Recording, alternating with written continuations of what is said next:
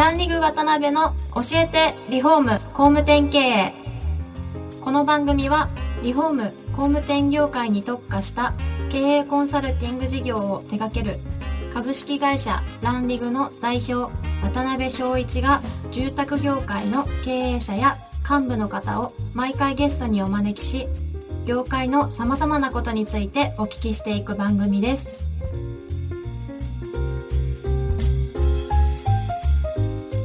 皆さんこんにちはさあ今週も始まりましたランリング渡辺の教えてリフォーム工務店経営司会進行の志村玲美ですえー、渡辺翔一です。渡辺さん今週もよろしくお願いしよろしますくお願いします。なんか志村さん、回数を言ってなかったですけど、今回は、なんとはい。なんとはい。50回目になりましたすごいですね。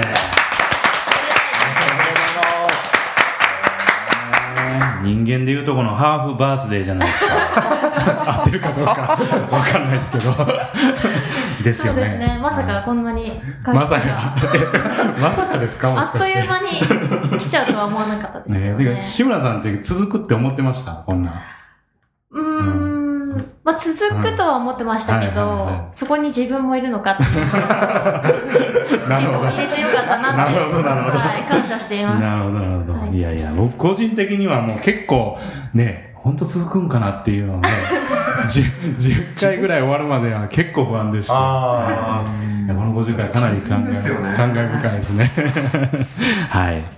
まあ、今回もあの前回に引き続きですね、トンネル株式会社の、えー、ルームクリップ展開されているお二人、高重社長と川本さんに、えーお越しいただいてます。よろしくお願いしますー。よろしくお願いします。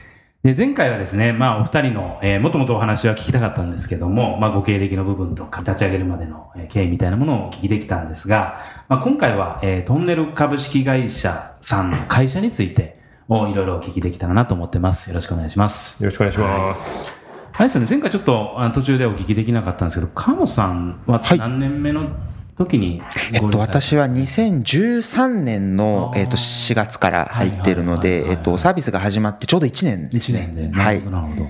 えなんか、あもう入ろうってことは決められてたんですか？えっと、そうですね。あの、高重がサービス作って立ち上げてる時、ルームシェアをしてあ、横で見てたんですよ、僕。そうなんですか。ええで、僕はあの当時日経新聞の記者で、はいあの家電量販店の取材とか企業の取材をしてると、はいまあずっと取材してるうちに、その事業を作るとかサービスを作るとかって、取材してるだけじゃなくて自分でもやってみたくなった時に、まあね、学生時代が仲良かった高重が横で作ってるのを見て、面白そうだなと思っていて、はい。高重に声をかけられて入ったっていう形ですね。うん。その当時からあれですか、こんなに伸びられるって思われていらっしゃいました？そうですね、最初はね、あの、どうかなって様子見をしてて、はいはいはい途中で、はいあの、確信したんです。あ、これ絶対うまくいくって思ったから入ったって感じです。そうです。確信してから入られたあもちろんです。なるほど。さすがですね。はい。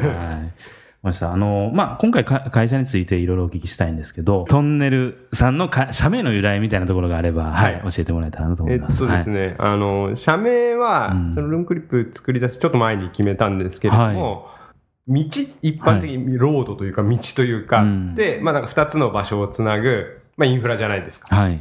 で、トンネルっていうのもまあ二つの場所をつなぐインフラだと思うんですけど、はい。まあトンネルと道の違いって、うん。まあトンネルは、その一方から一方がこう見えないというか、はいはいはい。道は向こうまで見えるんですけど、うん。まあなんか、あの、要は見えないものと見えないものを、なんか道と道をつなぐうん。インフラになろうみたいな感じの思いっていうところと、はい。あとは実際まあその始める前から、まあすごい、その、なんていうんですか、まあ事業を作るって、まあ結構大変なことだろうなというふうには思っていて、はい。まあなんかずっと暗いところを掘っていくようなプロセス、だけどいつか光が見えるよねみたいえな 感じでいこうみたいな。なるほど、なるほど。え ところで、あの、そういう社名にしました。それは社長ご自一人で竹重さん？えっ、と、うそうです。まあ僕と、まあで。もまあで高橋とか周りのメンバーに話しつつ、でも、なるほどね。あの、唐突に決めた感じ。です。なるほど、なるほど。ええ昔、あれですかね、今年でそしたら5年目そうですね。ですよね、はい。会社としては、はい。うん。昔はそれこそそう、ルームクリップさん立ち上げた当初だったと思うんで、はい。そこまでね、あ広告とか含めて、事業としては成り立ってらっしゃらなかったかもわかんないですけど、その当時は受託とかやりながら、自社サービス。えっと、受託は全くやってなくてあ、えっと、はい。ただ、あの、うちの場合、その、いわゆるベンチャーキャピタルさんから投資をいただきつつん、あの、やっていったっていうような感じですね。なるほど、はい。なるほど。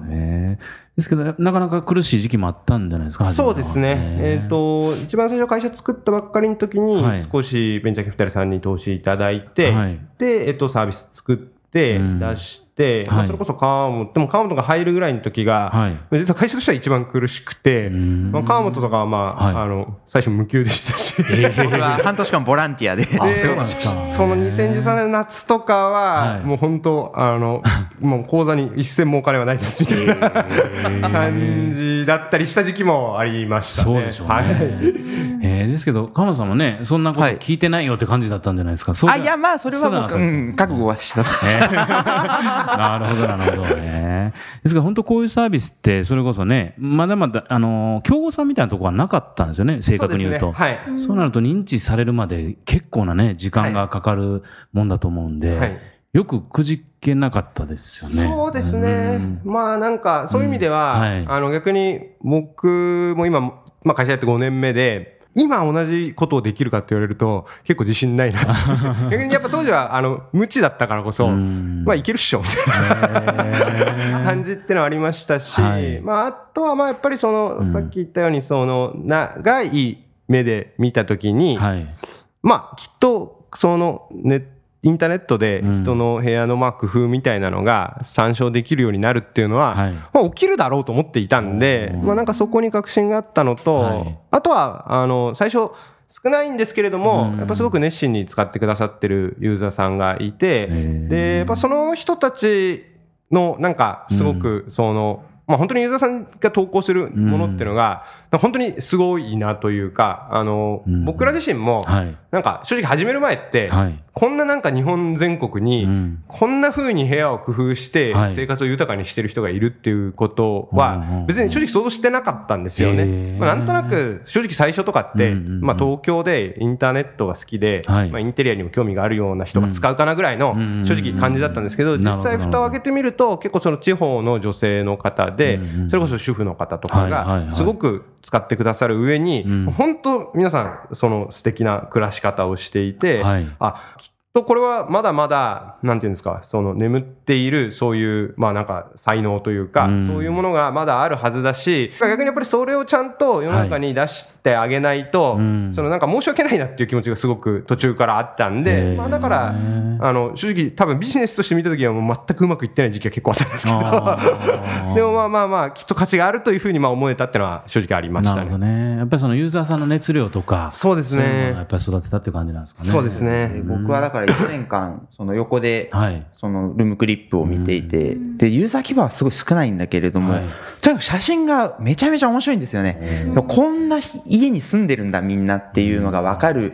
一、なんていうの、その、僕は本とかも好きですし、はい。写真集とかもよく読みますけれども、雑誌も好きだけど、はい。一つのコンテンツとしてものすごい面白いから、これ価値があるから、このままいけば絶対企業にも何かしらの価値を感じてくれるところがあるはずだっていう確信があったっていうなるほどイメージですね。はい。その頃から応援してくださるそういう企業さんというかスポンサーというのはいらっしゃったんですよね、もちろん。いや最初は最初はなかったよねどこも見向きしてくれなかったというかまあまあ僕らの方も、まあ最初って本当ユーザーの数が全然少なかったんでそうですよね。13年とかだったら本当数万人もいないみたいな時代だったんで、その時はやっぱり、まあ企業さんとしてもうん面白いねとは言ってくださるんですけど、はいやっぱりどうしてもその企業さん的にビジネスにつながりづらいぐらいのボリュームだったりするんで、まあ最初はだからまあ本当に、まあひたすら歯食いしばってるみたいな。へー。で、僕が入った13年の4月、ちょうどだからサービス始まって1年ぐらいの規模の時に初めて、あの、何社か企業様が来られるところに、高重が登壇して話したことがあって、でも実はその時に来てくれた担当者の方とかは、はい。もうずっと趣味でルームクリップ好きだからって言ってくれて、いつかやりたいねっていうような企業さんが、未だに本当にお取引先として使ってくださっているというような企業さんもいらっしゃいます。なるほどね。いやいや。まあ今ね、1億 PV とか超えてこられて、まあこれからどんどん成長されていかれるとは思うんですけど、まあ今まで、そうですね、まあそれこそ失敗されたこととか、何か成功されたこととか、そういうエピソードがあれば、はい、最後に聞かせていただけたらなって。失敗に関して言うと、はいこれは本当、多分最初うのん半年1年ぐらいのところで言うと、まあそれこそ川本入る前は、あんまりユーザーさんと会ってなかったんですよね、はい。使ってくださってる方と、まあインターネットのビジネスだしみたいなところがうん。僕の中にあったというふうに思っていて。あんまり会わずに、もちろんそのユーザーさんの動向とか見える範囲では見てましたし、データとかすごい見てたんですけど、なんかそこを川本入るぐらいのタイミングで、はい。やっぱちゃんと実際使ってくださってる方にお会いして、うん。その人たちが実際こうどういう生活をされていて、なんでルンクリップを使うと、はい。あの、彼女たちの生活が豊かになるのかみたいなことを、やっぱ生で撮るみたいなのを、はい。まあなんか、すごく大事だなってやってみて思ったんですけど、はい。最初の1年それを全くやらなかったのは、うん。結果なんか、それですごい、その、それをもっと早くしてればうん、きっともっと早くいい、なんていうんですか、価値を作るっていうスピードを上げることができたかなっていうのはすごく失敗。なんかまあインターネットのビジネスだとしても、はい。やっぱ会うのってすごい大事だなっていう、ね。なんかすごく、それはすごく今でも、あの、もっともっと早くやればよかったなっていうふうに思うところですね。